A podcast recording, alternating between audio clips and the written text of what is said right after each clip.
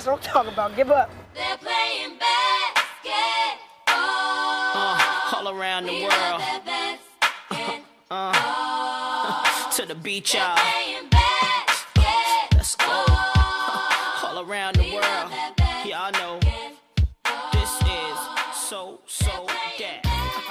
It's gonna be a beautiful day of Yes, it basketball is. here today, folks. We're not talking about just regular basketball. Fala galera, nós somos a Dunk Diário, eu sou o Giovanni. E aí, galera, eu sou o Rafael. Dunkers, após muito ser discutido, galera, a volta da NBA parece caminhar em corda bamba e se torna cada vez mais uma incógnita até para nós. No último podcast, pessoal, eu e o Rafa trouxemos a informação de que a liga havia dado um ultimato para os atletas se posicionarem sobre a volta da mesma até a última quarta-feira, no dia 24. Alguns atletas se posicionaram, porém, alguns trouxeram à tona algo ainda mais alarmante. Algo mais alarmante estava por vir. Após a liga divulgar o calendário ontem, eh, alguns atletas testaram positivo para o novo coronavírus e o medo de um possível surto surgiu novamente dentro da liga. Por isso, pessoal, nesse podcast a gente decidiu trazer e abordar com vocês como as coisas têm caminhado. E sim, Dunkers, hoje teremos algumas perguntas que vocês nos enviaram, assim como o Rafa solicitou ontem no Instagram. Como prometido, as melhores perguntas virão ao ar hoje. E aí, Rafa, tudo certo? Salve, salve, Gi. Salve, salve, galera. Tudo certo? Chuvinha gostosa caindo aqui no telhado. E a gente aqui, sabadão, 8 horas da manhã, gravando mais um podcast do nosso Dunk Diário. Por incrível que pareça, temos. A gente achou que não ia ter muito, muito assunto, né, Gi? Mas, cara, o negócio tá meio movimentado aí, hein, velho. Tá, tá meio bagunçado. Tá meio bagunçado. A NBA, não, nesse quesito a NBA não falha, cara. Em trazer informação nova pra gente, a NBA não falha, porque olha, já tem uma galerinha aí que foi, foi testado positivo no, no Covid-19 essa semana que surpreendeu.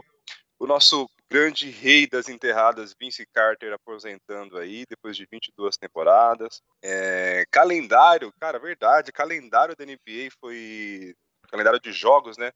Do retorno da NBA foi transmitido ontem pra gente. Tem bastante coisa aí, cara, pra gente trocar uma ideia. Sem dúvida alguma, Rafa. A gente tem alguns tópicos aqui pra pra trazer pra vocês.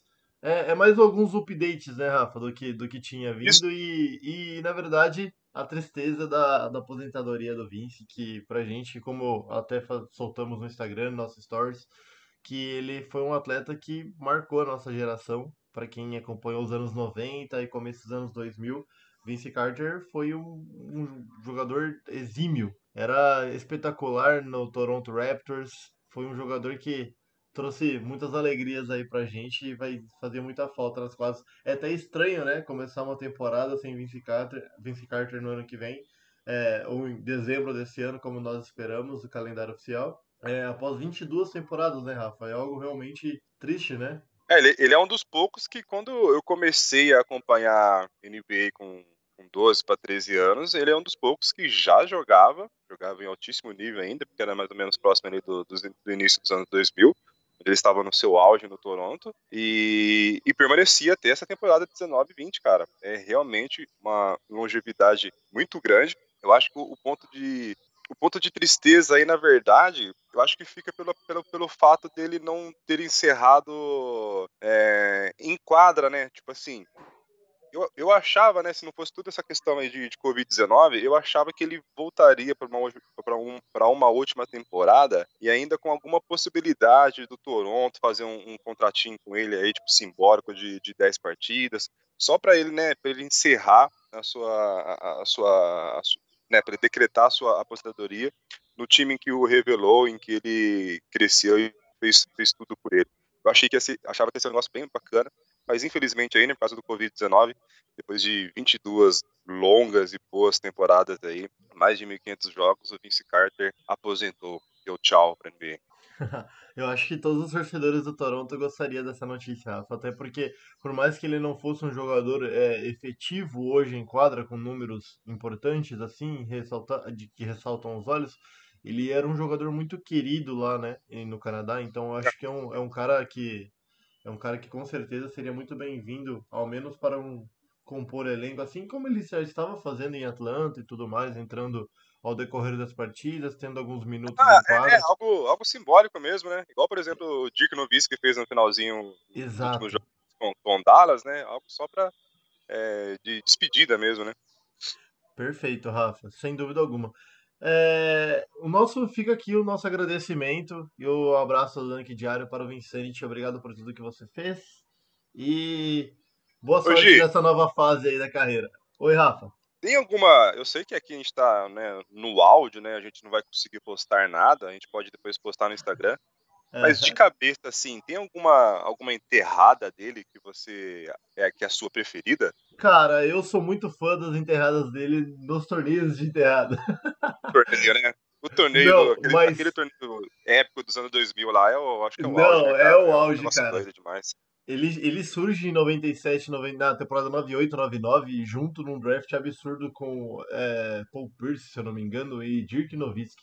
Então era, foi um draft assim que realmente trouxe algumas joias assim dos Estados Unidos e ele tinha muita com- competição naquela época de no, no draft dele foi um draft muito movimentado.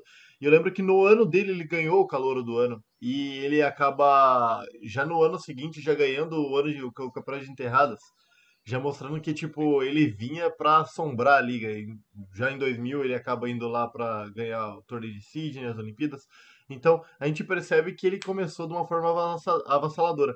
Mas Rafa, eu lembro também de uma enterrada dele maravilhosa, de um passe do Alan Iverson num jogo das estrelas também, que ele, cara, você tá sim, maluco? sim, me lembro dessa. Sai de baixo muito, que ele é sacanagem.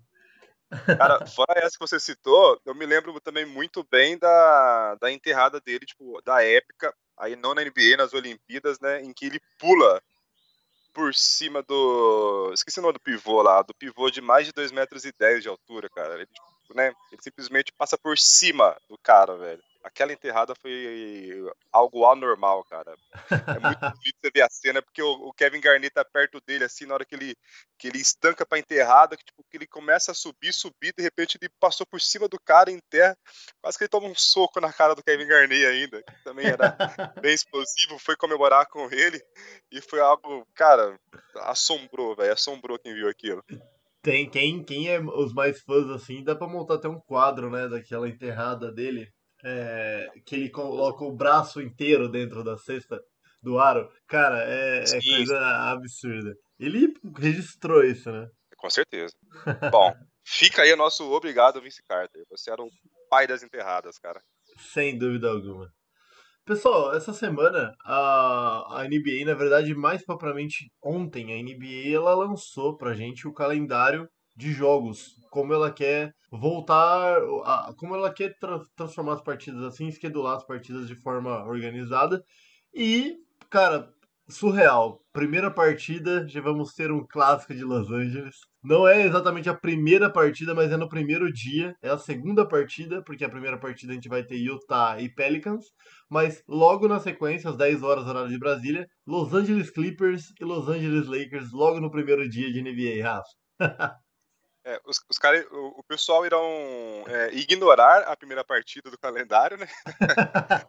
O pessoal vai tipo assim, ah, se eu tiver de boa aqui, tipo, lavando uma louça, fazendo uma janta, eu vou, eu vou escutando e assistindo aqui um pouco de Utah e Pelicans. Aí pra preparar o cenário pra chegada de Los Angeles Lakers e Los Angeles Clippers, cara. O- a, a NBA faz tudo de, de, de muito caso pensado mesmo, né? Já coloca talvez um dos maiores clássicos da atualidade aí, que é pra já causa, fazer barulho mesmo e trazer todo mundo para botar o, o, o olho na tela para ver já mais uma vez LeBron James contra Kawhi Leonard. Cara, sem dúvida. E aproveitando aqui que a gente está citando de, de volta de NBA, só um overview pro pessoal que, que não ouviu os nossos últimos podcasts, pessoal.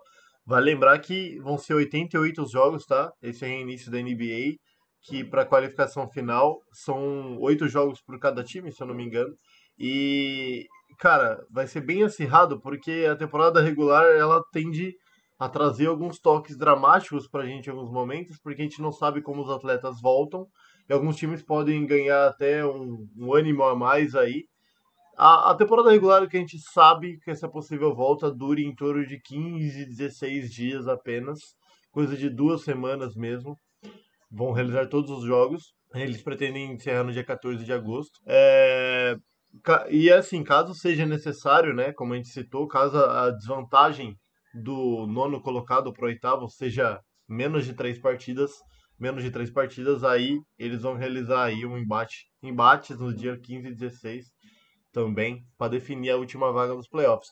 Mas essa possível chegada da NBA, essa possível, esse possível calendário trouxe pra gente já um panorama de dar aquele friozinho na barriga, né? Porque parece que as coisas realmente é bom acontecer, mas a gente tem que ficar sempre com o pé atrás porque a situação não é tão favorável assim. A liga ela tá tentando fazer as coisas voltarem meio que na marra, mas assim, é inimaginável a gente pensar que chegaríamos ao ponto de ter que jogar numa bolha, num complexo escondido de todo mundo, onde só câmeras, é, graças a Deus a tecnologia vai jogar a nosso favor, então é, para poder transmitir pra gente, porque cara, sem torcida nenhuma, sem ninguém, o estádio vazio, com ecos, então a gente vai ter realmente, vai ser realmente algo absurdo e a liga tem, tem fazer, feito muitos esforços assim para trazer é, de volta a temporada que tá correndo sério risco, como se tem na corda bamba, né, Rafa?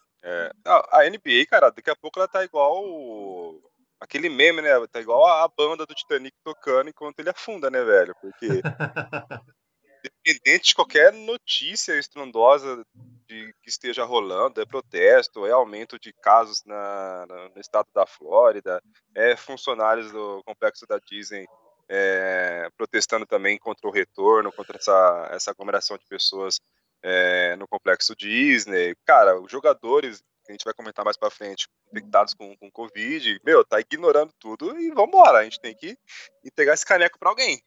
E, e é interessante porque ontem à noite, né, saiu o calendário do- do- das partidas. A gente nem teve tempo de, de- de analisar, de dar uma olhada com calma. Mas enquanto você comentava aí, Gi, eu tava dando uma olhadinha. Assim, eu comecei a passar o olho no- no- nos jogos, né?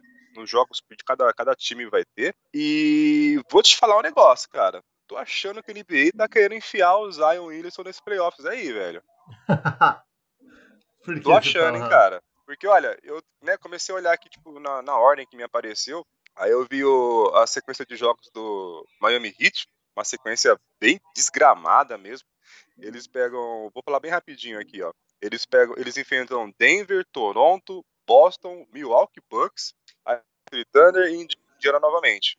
Cara, é um calendário pesadíssimo, velho. Pesadíssimo. Olha, só do topo ali do, do- da parte de cima do, da tabela do leste, ele enfrenta um, dois, três, quatro, seis, cara. Seis dos, dos oito confrontos deles é contra times da parte de cima da tabela do leste, cara. É Toronto, Boston, Bucks e Indiana. Negócio pesadíssimo. Aí, o próximo time na sequência que eu vejo aqui é o Pelicans. O Pelicans enfrenta o Utah Jazz, ok. Los Angeles Clippers, ok. Aí enfrenta o, o Memphis, né? Uma disputa direta, ok. Aí enfrenta o Sacramento Kings, né? Baleadaço, sem o, sem o Hilt. Aí tem um bônus game no meio do caminho, o Washington Wizards. Aí enfrenta o San Antonio Spurs também baleado. Aí depois, de novamente, Sacramento Kings. E depois no Orlando Magic. Cara, você tira aí o Los Angeles Clippers, quem que realmente ali, tipo, né, dá, tá bom, vamos colocar o Utah Jazz também, vai. Você tira o Utah Jazz, que, né, vamos, lá, ma- mais ou menos, e aí você tira o Los Angeles Clippers. Meu, o, o Pelicans só pega gente que tá, tipo, na luta da repescagem também, sabe? Sabe, mas Ah, sabe ó. que. Você sabe que parando pra pensar, eu acho que a liga ela, ela realmente tá, tá querendo colocar o Zion realmente nos playoffs, porque Ah, o que ele, o que, o que ele deu de aumento na Premier da, da liga foi realmente absurdo, cara. É realmente tô- uma, uma inclusão um pouco. Ah, que engraçado, velho. Depois a gente olha, tipo, certinho de, né, de todos os times. Mas eu achei muito discrepante, assim, tipo, o, o Miami Heat enfrentar seis times do top, top 4 colocados do leste. O, o Pelicans só enfrenta, só enfrenta um time do top 4 colota- colocados do, do, oeste ali, só o Clippers. É, Cara, é interessante. Depois vou dar uma olhadinha também em tabela de Memphis Grizzlies, né, dos concorrentes diretos aí. É, do Pelicans pra entender isso, mais ou menos isso. Mas faz muito sentido isso, gente. Os caras, tipo. É, a NBA tem, a gente sabe, né? A gente sabe que a NBA tem, tem muito disso, né? Eles, eles fazem questão de, de, de, de promover é, aqueles jogadores que, que carregam muita mídia, muita mídia e expectativa em cima, né? E essa tabelinha do Pelicans aqui, só fica o parênteses, hein? Tá bem sem vergonha, hein? Com certeza, também devo, co- devo admitir que realmente tá bem sem vergonha. O Pelicans ele já tinha a tabela mais fácil antes da pandemia, né? Mas aí eu pensei que tudo tinha se tudo seria alterado porque, né, são agora outras equipes que vão estar, algumas equipes foram excluídas, então a gente tem menos equipes disputando as vagas e tudo mais, então achei que haveria uma baita mudança no cenário do Pelicans, mas aparentemente resolveram manter o Pelicans com um cenário bem favorito. Com certeza o, ah, o Zion deve estar bem contente aí, porque o cenário positivo há uma grande chance dele ir para os playoffs, visto que é, tem times aí perigando, né? Na, na, É. na parte de baixo da tabela. Já morar que se cuide. Jamorinho. É... Rafa, então, a gente estava falando sobre esse âmbito de re- preparativo de retomada da liga. Essa semana o, o pessoal fez os testes do Covid, né? Foram 302 jogadores testados das 22 equipes que disputaram o torneio. E até o momento, 16 jogadores testaram positivo, né? Foram 16. É, a liga não quis divulgar a identidade, a gente pode ter alguns astros aí e tal, e pode acabar trazendo à tona é, algo muito além de apenas uma notícia, né? Porque a gente sabe que hoje a gente traz uma notícia falando, por exemplo, que um Damian Lillard tá com, com coronavírus. A maior parte do, do fã-clube de Portland, a maior parte dos jogadores de Portland acaba querendo não participar do torneio e tal. Então a liga decidiu não trazer à tona, acabou trazendo tipo mais uma informação superficial sobre, mas a gente tem o que é o, o relato de- dos próprios jogadores, de alguns jogadores que já o próprio staff deles falaram sobre que a liga já está de volta e tudo mais.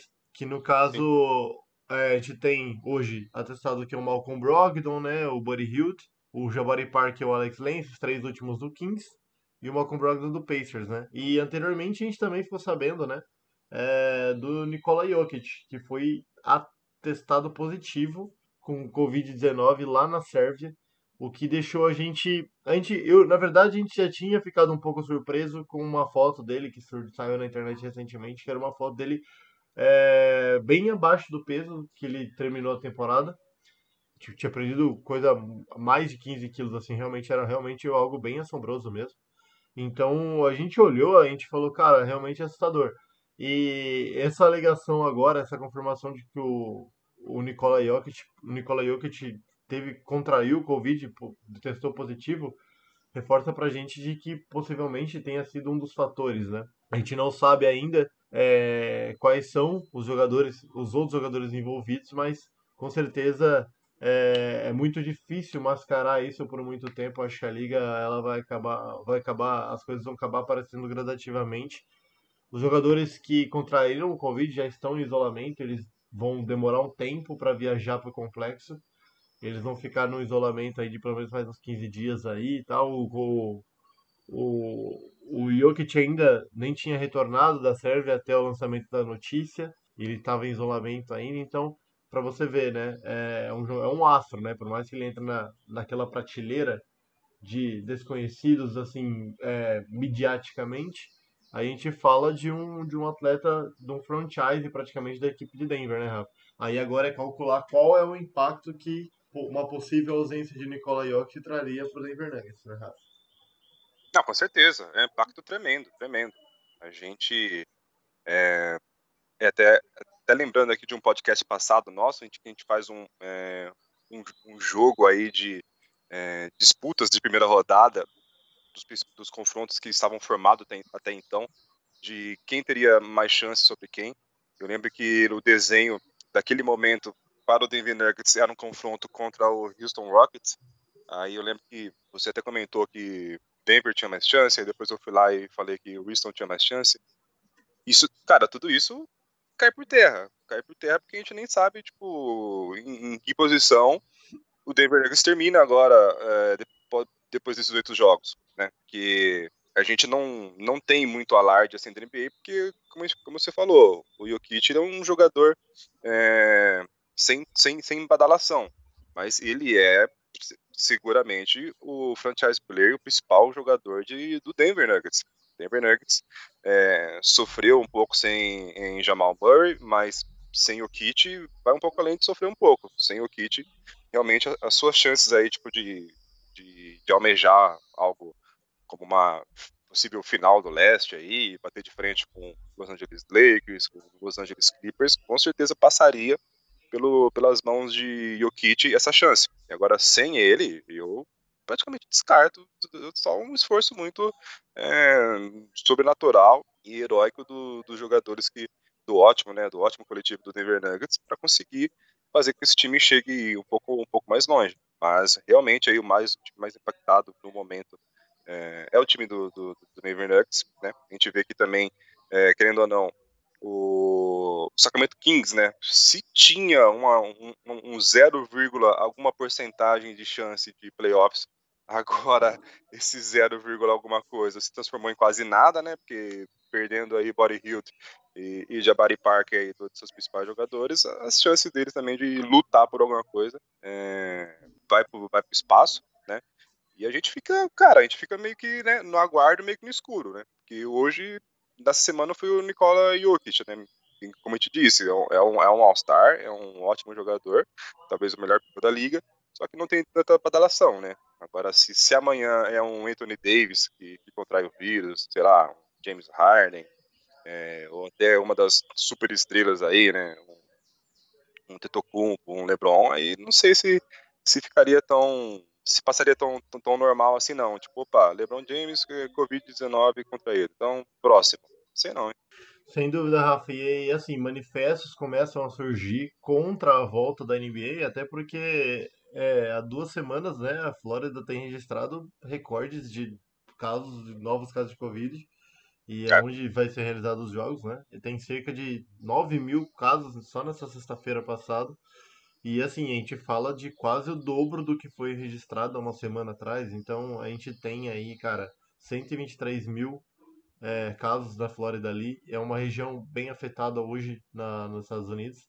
Então a gente é, é, um, é um panorama desfavorável, né? A gente tenta trazer é, uma informação de que a gente gostaria e quer, torce a favor pela volta da NBA, mas a gente sabe que é, a, a liga está pisando em ovos nesse momento, é um momento bem delicado mesmo. Então, a gente não sabe, é, tá tudo muito no escuro, o pessoal tá tudo muito sigiloso ainda, a liga está tentando ocultar muita informação, porque ela sabe que tudo deve ser pensado, tudo tem que ser trabalhado de maneira é, sigilosa, coerente, para que as coisas acabem acontecendo, né? Porque só dessa forma os jogadores é, tendem a precisar dessa segurança principalmente midiática, para se sentir seguros fisicamente também. É, é um afastamento da família que vai acontecer nos próximos é, 50 dias, aí, aparentemente quase 60 dias aí, que eles vão ter que ficar longe dos familiares. Então, é, eles querem ter essa, essa segurança, esse, esse controle aí da própria liga em relação ao, ao controle mesmo do Covid e a manifestação em geral que acontece nos Estados Unidos.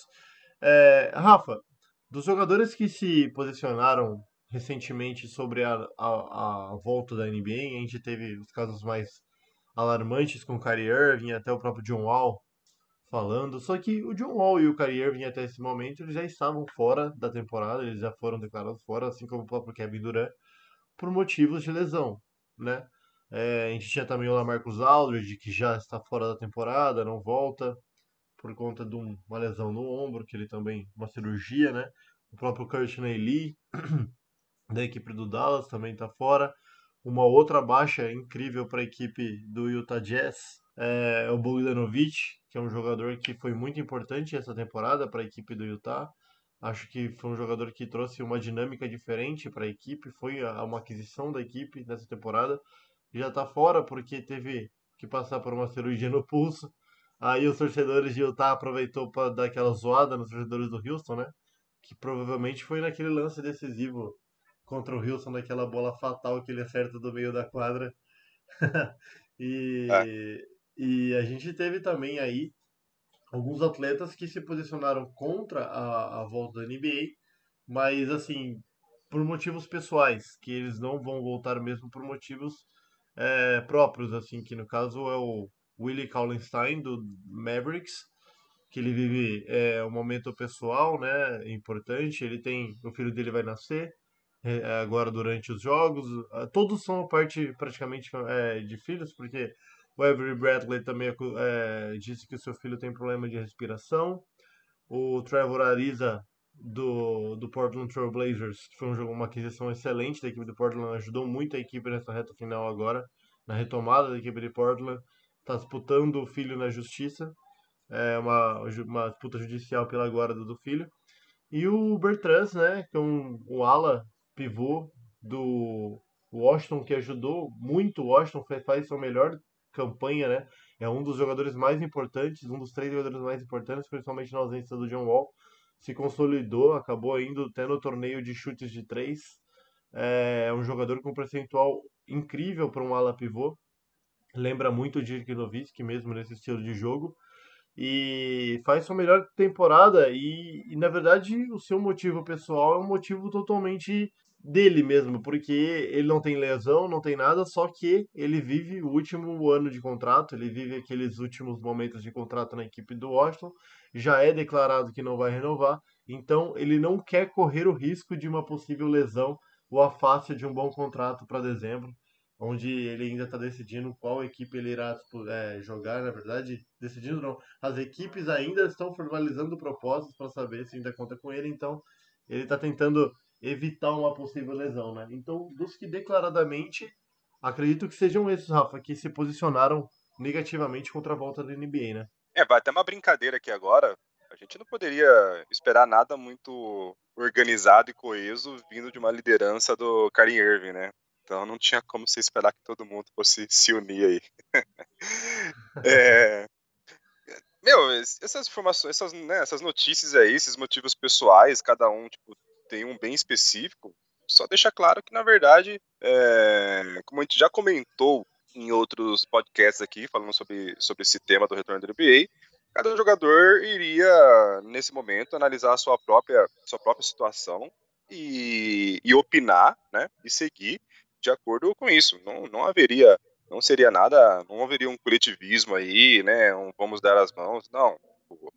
Por exemplo, ah, eu, eu sou o LeBron James, eu sou o Antetokounmpo, eu quero jogar, eu quero é, buscar o título. Você pode ver jogadores como é, James Harden, muito focado, LeBron James, muito focado, Antetokounmpo, muito focado, é, Kawhi Leonard e Paul George, como sempre. Então, é, cara, os jogadores que têm chance de título, eles estão, meu, não, não, não abre a boca. Os caras, tipo, estão ali focado em se preservar e chegar bem para a temporada. Aí jogadores com problemas contratuais, fazendo seus posicionamentos também para não para evitar lesão, para conseguir garantir o seu contrato no próximo ano.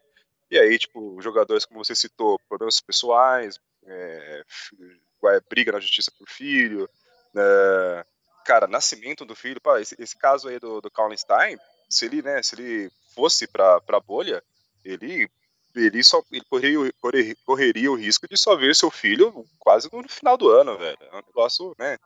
Vamos dizer assim, né, meio que desumano mesmo. Então, cada um tem o seu motivo pessoal e cada um na sua individualidade, né, faz sentido e tá certo de não querer de não querer estar envolvido na, na nessa bolha, nessa né, nesse, nesses meses aí que serão bem puxados. Então, cara, é só a gente a gente vai ouvindo cada um dos lados e é legal que cada hora surge surge um motivo novo, né? Daqui a pouco você vai ver, daqui a pouco vai ter até motivo, ah, meu cachorro, se fica sozinho sem mim por muito tempo, começa a ruivar. Eu vou ter que ficar em casa com ele.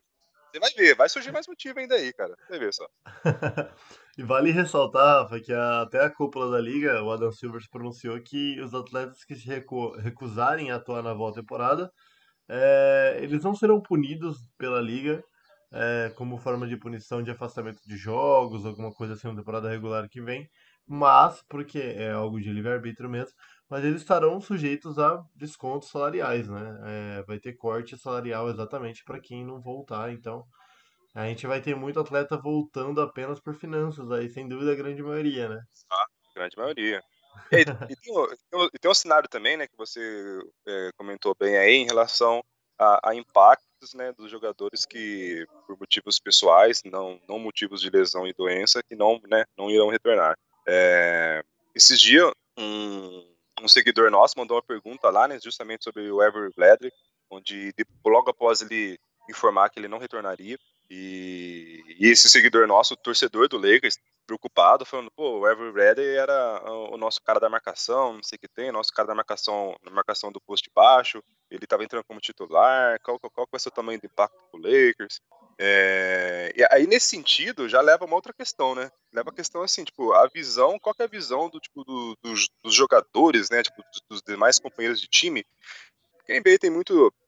Como eles, né, eles têm muito aquele, aquele negócio de fechar o time como família, né? Estamos todos juntos e, e eles é, tomam decisões juntas, eles é, sempre buscam de alguma maneira fazer algo bem, bem fechado ali para manter a boa, a boa relação no time, né? Aí ne- nesse, nesse caso, onde tipo, um jogador, tudo bem, né? Avery Bradley não era, ele, ele não é um astro em Los Angeles, mas é um cara que, que ajuda, ajuda bastante o Lakers, um cara experiente.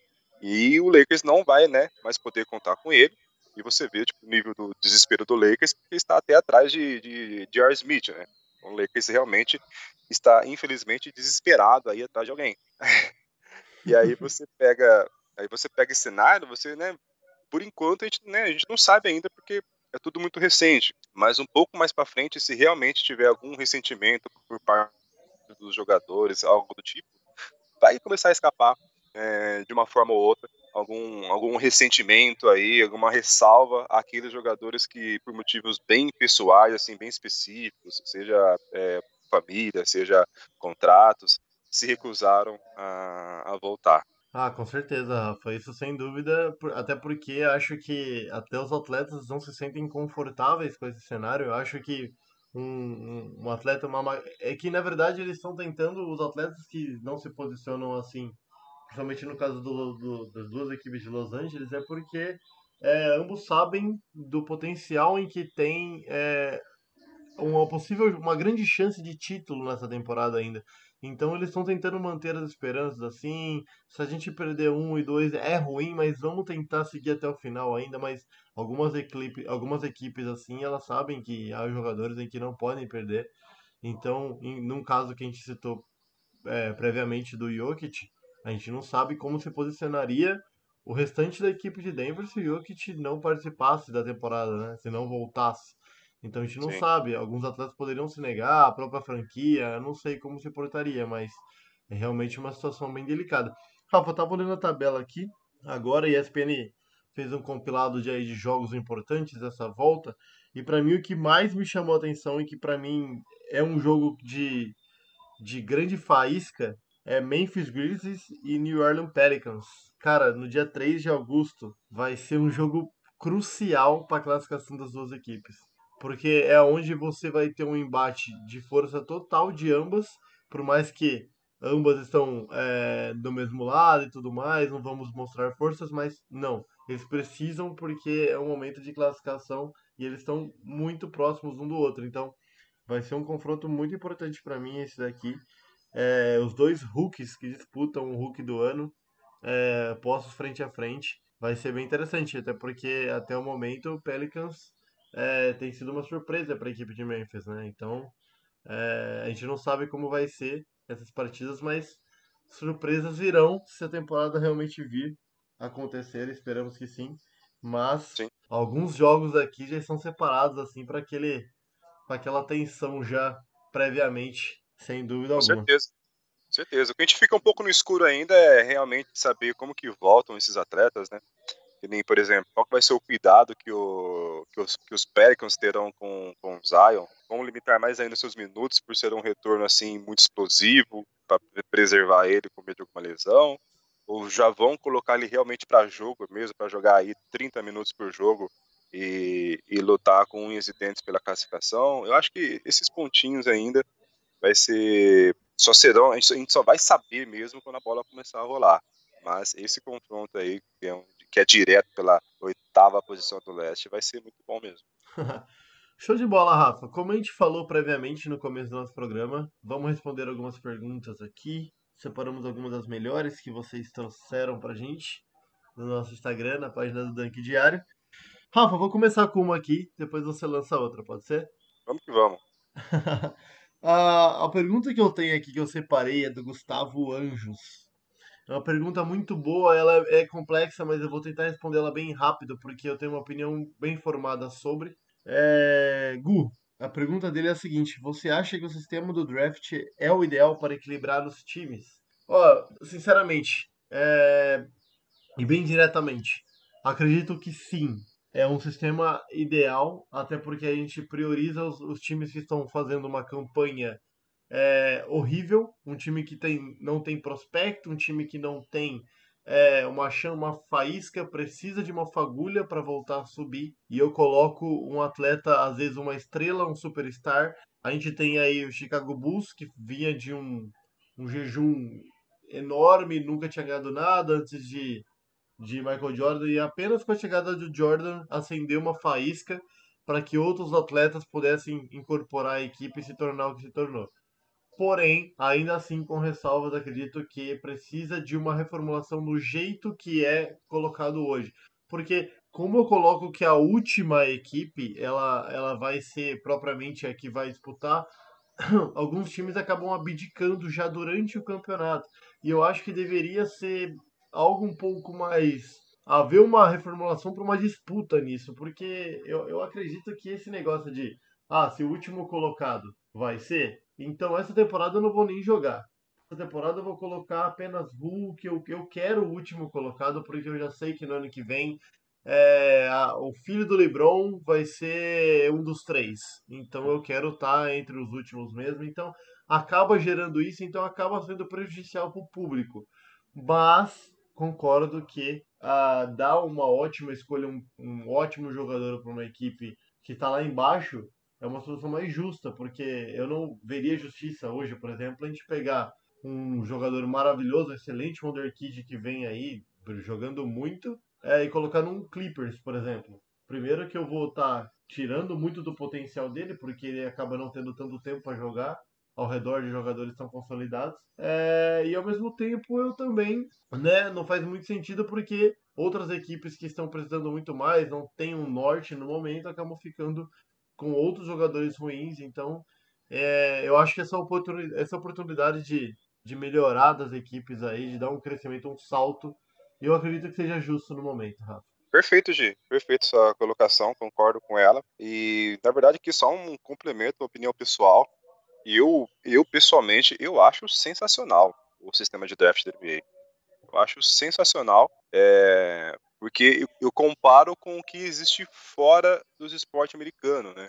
Porque, claro, a gente analisa o draft em si, ele já vem, né? Tipo, ele sempre, sempre existiu, então as, né, os times eles procuram maneiras de se aproveitar disso, ainda mais tipo, de, de depois de, de Michael Jordan, né? Tipo, mais depois, depois que eles viram, oh, poxa, eu não sou nada, acerto, acerto um draft, um draft e meu time se torna um dos maiores das, um dos maiores das histórias, o pessoal vai lá e, e tenta né, manobras para conseguir para conseguir pegar o first pick, né? Tanto que antigamente até era, na verdade, precisamente o último colocado tinha direito à primeira escolha. E isso eles vão mudando, vão tentando cercar isso aí para que não para que não ocorra nada muito escancarado, né? De, igual dos times que ficam, ficam tancando é, para conseguir uma pior, melhor colocação na tabela para um draft. ah, a pior melhor colocação, no caso aí, né? Mas eu, eu, lembro que quando eu comecei a acompanhar a NBA, né? Comecei, tipo, desculpa, a entender como que ela funcio funcionava, né? Como que era a sua estrutura. Aí, é, você também, né, Gi, que gosta muito de, de futebol, joga futebol. E eu também, como gosto muito, eu, eu comparava, né? E aí eu olhava para o draft, eu achava, eu acho, né, sensacional. Porque por exemplo, né, a gente está acostumado com. Né, a gente viu aí o auge de Barcelona e, e, e Real Madrid, onde os dois times né, quase que monopolizaram a Europa por um bom tempo aí. Tipo, Barcelona fabricando jogador atrás de jogador, a gente tinha o Real Madrid que não fabricava, mas ia lá e comprava na, na, na base por valores astronômicos. E isso causava um monopólio imenso, né, cara? Tipo, você não, você não tinha você não via perspectiva para time nenhum conseguir tipo, chegar a bater de frente com esses caras, por exemplo, dentro da, dentro da Espanha, né? Vamos supor, ah, Campeonato Espanhol, tipo, meu, é muito raro. Tinha um Atlético de Madrid ali que, que também tinha algumas boas aquisições que quase chegava perto, conseguiu bater de frente uma vez ou outra. Mas deixa o negócio muito, é, muito engessado, sem oportunidade para times pequenos, né? E aí quando você para e olha para a NBA, para um sistema onde, tipo, cara, seu time, essa temporada ele foi o pior, e na próxima ele pode ter um salto gigantesco de acordo com uma boa aquisição no draft, e daqui dois, três anos até montar um time para ser campeão, cara, eu acho, eu acho isso fantástico. Surreal, Rafa. Sem dúvida alguma. Excelente pergunta do Gustavo. Boa, muito boa. Cara, a gente até agradecendo nossos nossos seguidores, nós tivemos bastante perguntas é, interessantes. A gente até brincou, porque tem, tem as perguntas interessantes, as boas, e tem as top, né, Gi? Tem, tem, tem as brabas. Não, tem, tem aquelas que é a, a sensacional que a gente vai responder no, no podcast, num próximo episódio aí, versão perguntas obscuras, perguntas obscuras do nosso Perguntas podcast. obscuras do nosso podcast. Excelente É. tópico. Fala aí, verdade, né, gente? Deveria, a gente deveria e tem material para criar esse quadro, hein? sem dúvida alguma, sem dúvida alguma a gente tem mesmo. tem material. Cara, vamos lá, seguindo. Eu vou aqui agora responder uma pergunta do jo, Joãozinho, Joãozinho Off, assim que é o, que é o nome dele no Instagram. É, um abraço, Joãozinho, obrigado pela sua pergunta. Sua pergunta é muito boa e, né, como o Gi fez, a gente, eu vou responder aqui também rapidamente, mas é pergunta que dá pra gente estender por muito tempo aí, analisando é, essa questão. O Joãozinho pergunta: top 3 duplas da NBA. Quais são? Cara, isso. Né? Isso Pesada é. dá pra- essa. Hã? Pesada essa.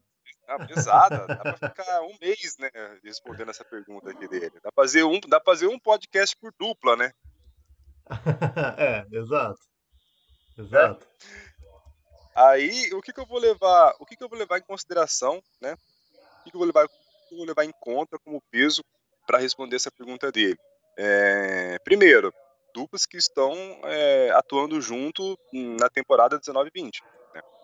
Por exemplo, eu não vou aqui nem comentar um Kyrie Irving e Kevin Durant, certo?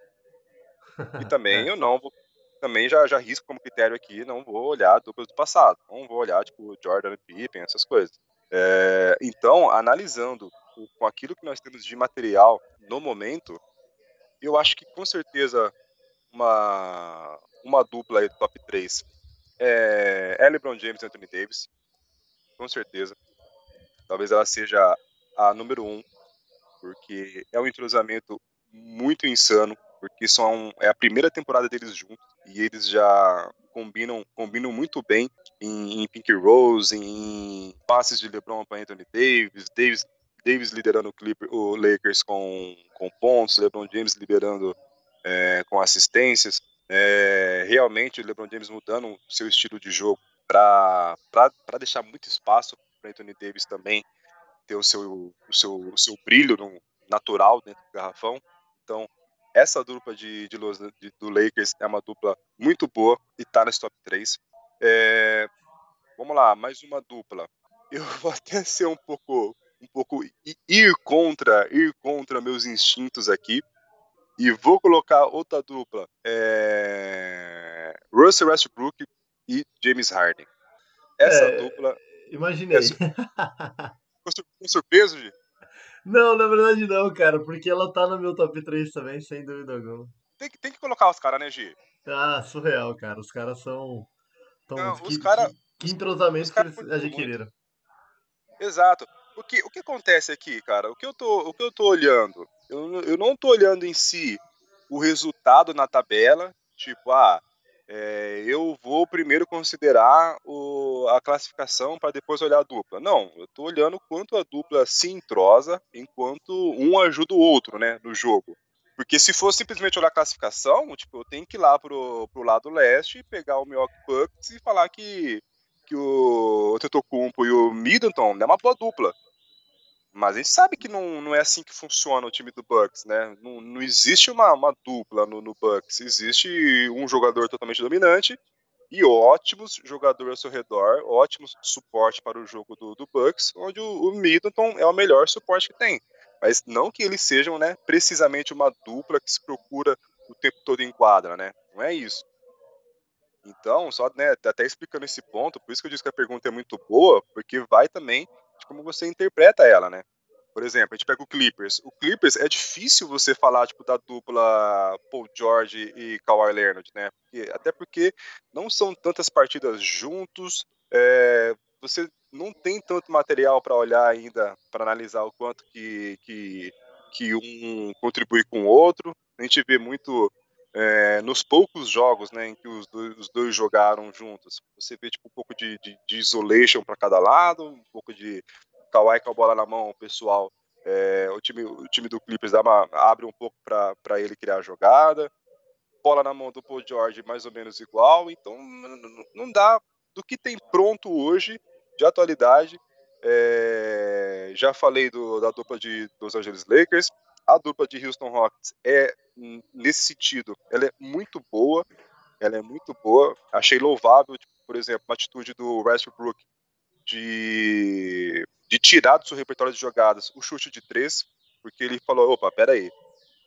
O aproveitamento do James Harden em bola de três é muito, é muito superior ao meu.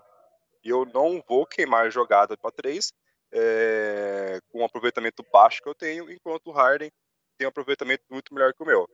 Então é uma divisão bem legal, onde o time abre bastante, o Westbrook agride muito o garrafão e vice-versa. O Harden também agride bastante o garrafão, só que o Harden tem o- a, sua, a sua arma maravilhosa, que é o seu step, step back na linha dos três pontos. Então, os dois, você vê que os dois se encaixam perfeitamente em quadra, assim, conseguem conviver e sempre o Westbrook entendendo o seu papel, entendendo que ele tem que ajudar bastante o Barba. Então, ele até abdica às vezes de algumas jogadas é, meio insensatas que ele tinha em, no Oklahoma City Thunder para jogar em prol do time, para jogar em prol de, de ajudar o Barba. Então, é, eu, coloco, eu coloco essa, essa dupla aí. E agora, Gi, para terceira, você quer, você quer colocar uma? Quer que eu falo aqui? Eu queria, eu queria só é, acrescentar uma, Rafa, que na verdade eu ia substituir uma. Na verdade, a- você, você colocou a. Na verdade, eu não sei se você colocou, só citou, né? É, a de. A dupla de Los Angeles, hum, Kawhi e Paul George, a do Clippers. Ah, essa, Foi essa- só uma essa citação, dupla- né? essa dupla eu só citei, eu só citei a dupla de, do Milwaukee Bucks, né? Tipo, na verdade, Certo. como eu disse, né, nem é uma dupla, mas aí é, Grego e Middleton, eu citei, e aí também Aham. citei, tipo, Clippers e o, o- a dupla de Clippers, né? Kawhi e Kawhi por George, que na verdade pra mim ainda não é uma dupla consolidada. Então, assim, do que eu falei aqui é essas duas, é Lakers e Rockets, por enquanto. Cara, eu tenho duas duplas maravilhosas que pra mim elas são é, uma complementa a outra porque é, em uma delas uma faz algo que a outra não faz e na outra as duas fazem a mesma coisa só que com perfeição e por isso acabam sendo uma ponta de lança gigantesca. Que em uma delas a gente tem Luka Doncic e Porzingis, que é uma dupla que tem se encaixado muito bem e quando a gente fala de dupla, essa é uma dupla porque eles, em jogos de Dallas, os dois se procuram a todo tempo. O jogo só roda entre a mão dos dois quando os dois estão em quadra. Então, cara, a gente percebe que a gente, por mais que ainda não tenha gerado tanta efetividade ainda, mas é uma dupla de grande potencial que a gente tem na liga hoje. É essa dupla de Luca e Kristaps. Ah, mas uma, a minha dupla favorita que ficou faltando, sem dúvida, seria CJ McCollum e Damian Lillard, que, cara, é, os dois fazem a mesma coisa. Os dois são dois jogadores que gostam do drible, vou te cor- chuta. Vou te cortar. Os dois fazem a mesma coisa, carregam o Portland nas costas. Exatamente. Resumiu. Resumiu. Eles, cara, eles têm o mesmo estilo de jogo, estilos bem parecidos, na verdade. E o que, o que, o que deixa um pouco engraçado essa complementação, mas parece que um engrandece o outro, um fortalece o outro, porque a marcação não sabe de quem esperar o chute e acaba sendo muito im- imprevisível, né? É, a gente sabe que nos arremessos finais acaba parando no Lillard, mas o McCollum tem um aproveitamento maravilhoso também. Então a gente, a gente tem uma dupla, uma dupla feroz aí, como diria Romulo Mendonça, na, lá em Oregon. Cara, então vamos lá, ó. As minhas três. é, LeBron, pai LeBron e monocelha, é, Russell Westbrook e barba e, e Lillard e McCollum. Quais são as suas três? Ah, sem assim. dúvida. Aqui é assim, em cima do muro não. Fala três aí, fala três. O que você deixa de fora aí? Ah, cara, eu acho que LeBron e Anthony Davis é impossível deixar de fora. Foram maravilhosos essa temporada. Eu ainda quero muito ver é, Kawhi e Paul George na série de playoffs, porque na regular eles só deram uma palhinha pra gente. Foram apenas 8 ou 10 jogos jogando junto. Foi muito pouco. E, cara, a gente tem aí. Ah, eu, eu vou ficar, eu vou ficar com Harden e Westbrook pelo que eu vi essa temporada. É, é, Harden e Westbrook foi o que eu vi essa temporada porque foi incrível. Então eu fico entre e, e Kawhi, Paul George, Harden e Russell Westbrook e LeBron Anthony Davis, porque pra gente ficar um pouco diferente, pra gente dar, pra gente dar variedade aí pro pessoal de, de casa ver que tem excelentes É. duplas aí na liga, sem dúvida alguma. Claro. E, e é até engraçado, porque se olha pro- pelo, pelo lado do, do leste, você fala assim, poxa, mas não vai falar nenhuma dupla do, do, do leste. Mas é que, na verdade, a característica dos times do leste não é muito de dupla, É mais E os que é mais coletiva, e os que tem dupla não estão funcionando muito bem, não. Né?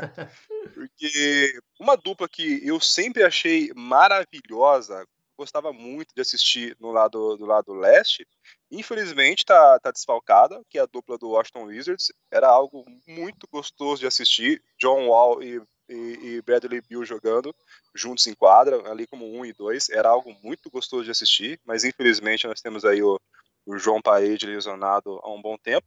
Aí a dupla de, como eu falei, né, a dupla de Brooklyn a gente ainda não, não, não conhece, não, não, não, não, não- jogaram. Inclusive, essa é, é até uma outra boa pergunta aqui dos nossos seguidores, mas que vai ficar para uma próxima, porque é um assunto bem, bem legal para discutir aí, até onde pode ir esse Brooklyn Nets.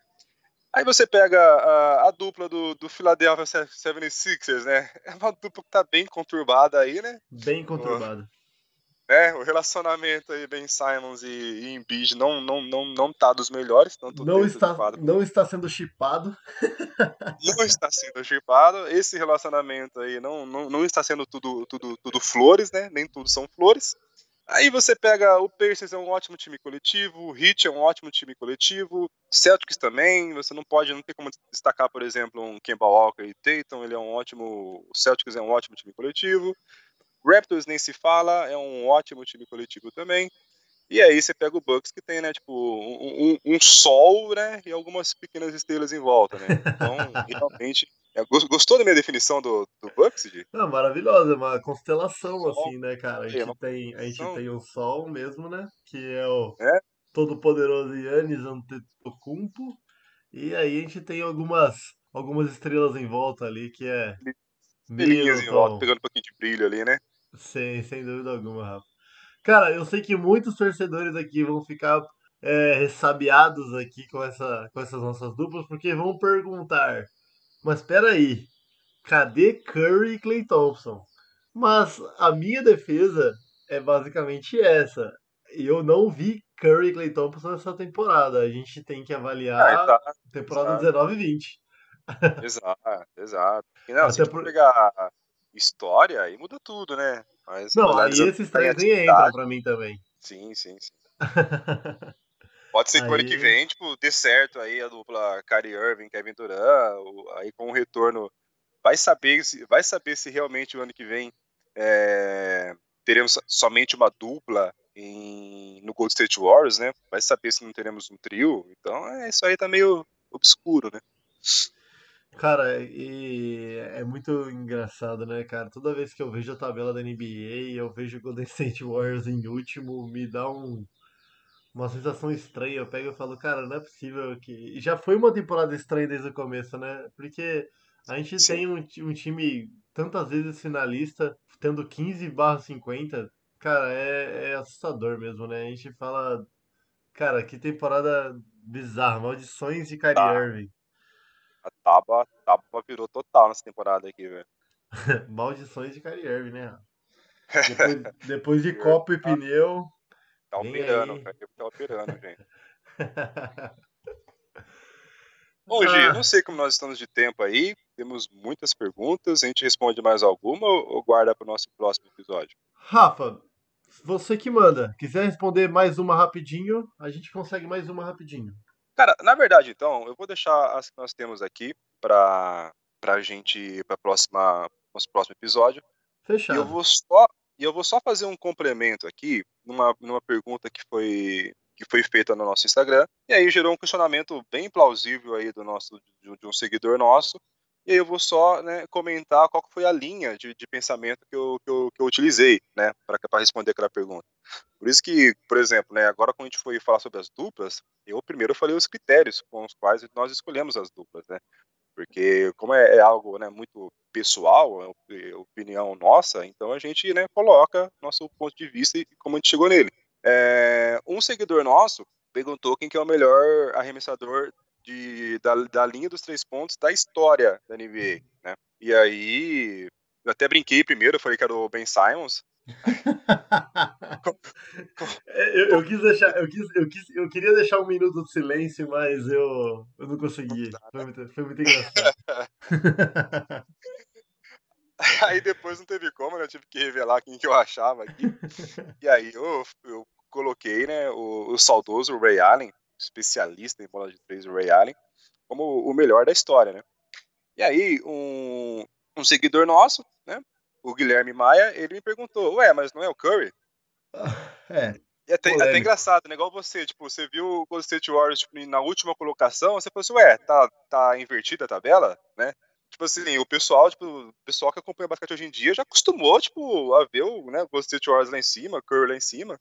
Então ele me fez essa pergunta, né? Poxa, não é o Curry? E, cara, você vê, isso já gera uma boa, uma boa discussão. Porque qual foi o critério que, que, que eu analisei para falar que, que é o Ray Allen? Eu analisei aquilo que foi feito em relação à carreira como um todo, tá? Carreira como, como, um todo, né? De, de ponta a ponta, tipo, daquilo que foi produzido em, em quantidade de bolas de três convertidas, né? A gente tem aí o Ray Allen com, com uma maior, com uma imensa quantidade de, de três convertidas, diversas bolas de três muito, muito importantes tudo mais, onde eu até trouxe aqui para os nossos ouvintes, o Ray Allen, ele lidera a, a liga em todos os tempos aí em, em arremessos de três pontos convertido, com 2.973 bolas de três convertidas, seguida por Red Miller, do Indiana Pacers, por, com 2.560, e aí logo na sequência nós temos o Stephen Curry com 2.495 bolas de três convertidas, tá? Eh, e aí o que, que é importante? Ray Allen e Stephen Curry, aliás, o Ray Allen e o Red Miller têm um jogo muito parecido. A Stephen Curry, ele é bem diferente, porque estamos falando de, de, de dois jogadores, os dois primeiros colocados aí. São dois jogadores que eh, são arremessadores de transição, né? Eles, assim como o próprio Clay Thompson mesmo, parceiro do Curry, é um jogador que recebe muita bola em transição. Eles são perfeitos no posicionamento, perfeitos na transição dentro das jogadas para receber eh, a bola equilibrado para fazer o arremesso. né? Então essa é a especialidade deles. É- Era muito difícil você ver o Ray Allen tipo, no isolation, criando espaço para um chute, assim como você não vê o, o, o Clay Thompson hoje em dia. Né? E aí, qual que é o grande diferencial do Curry? O Curry ele é um jogador que ele cria seu próprio espaço, né? Ele é fantástico porque ele cria o seu espaço para o arremesso. Ele fica ali no, no isolation, numa jogada de um, um contra um, ou até se aproveita de um porta-luz, e ele cria o seu espaço para arremesso. Então, ele é muito bom nisso. Ele é, inclusive, superior ao, ao, ao Red Miller e ao Ray Allen nesse quesito, né?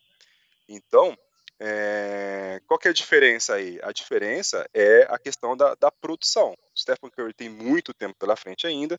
Obviamente que ele pode tipo, passar o- o- os dois primeiros colocados aí em quantidades de bolas de três convertidas. Mesmo se não passar, ele é com certeza é, criando seu próprio espaço. É o melhor arremessador de três é, do momento. E assim como o James Harden também faz isso maravilhosamente bem. Mas no quesito história, eu coloco o Ray Allen por isso, entende?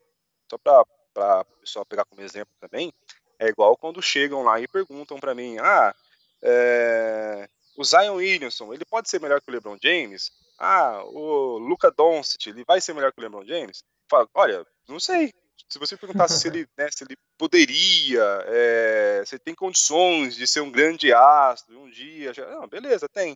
Mas você fazer uma pergunta direta assim, com alguém que já consolidou algo e alguém que está iniciando ou no meio do caminho, você faz, você me força a olhar para aquele que já, né, que já construiu algo, que já deixou seu seu caminho sólido, né? Então é por isso que, que nesse tipo de resposta eu sempre prezo às vezes por aquele jogador que sempre prezo às vezes não, né?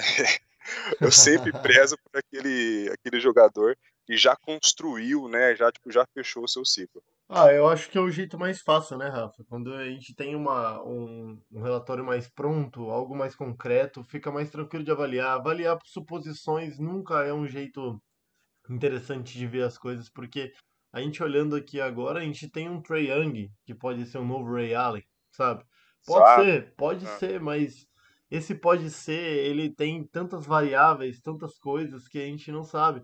Tem, antigamente a gente ficava, era, cara, surreal a gente ver bolas de meio da quadra, essas coisas acontecerem assim, sabe? Era realmente acontecia, não, não era tão frequente. Hoje em dia a gente tem toda a rodada, a gente tem um chute de meio da quadra de alguém, isso já tá virando rotina.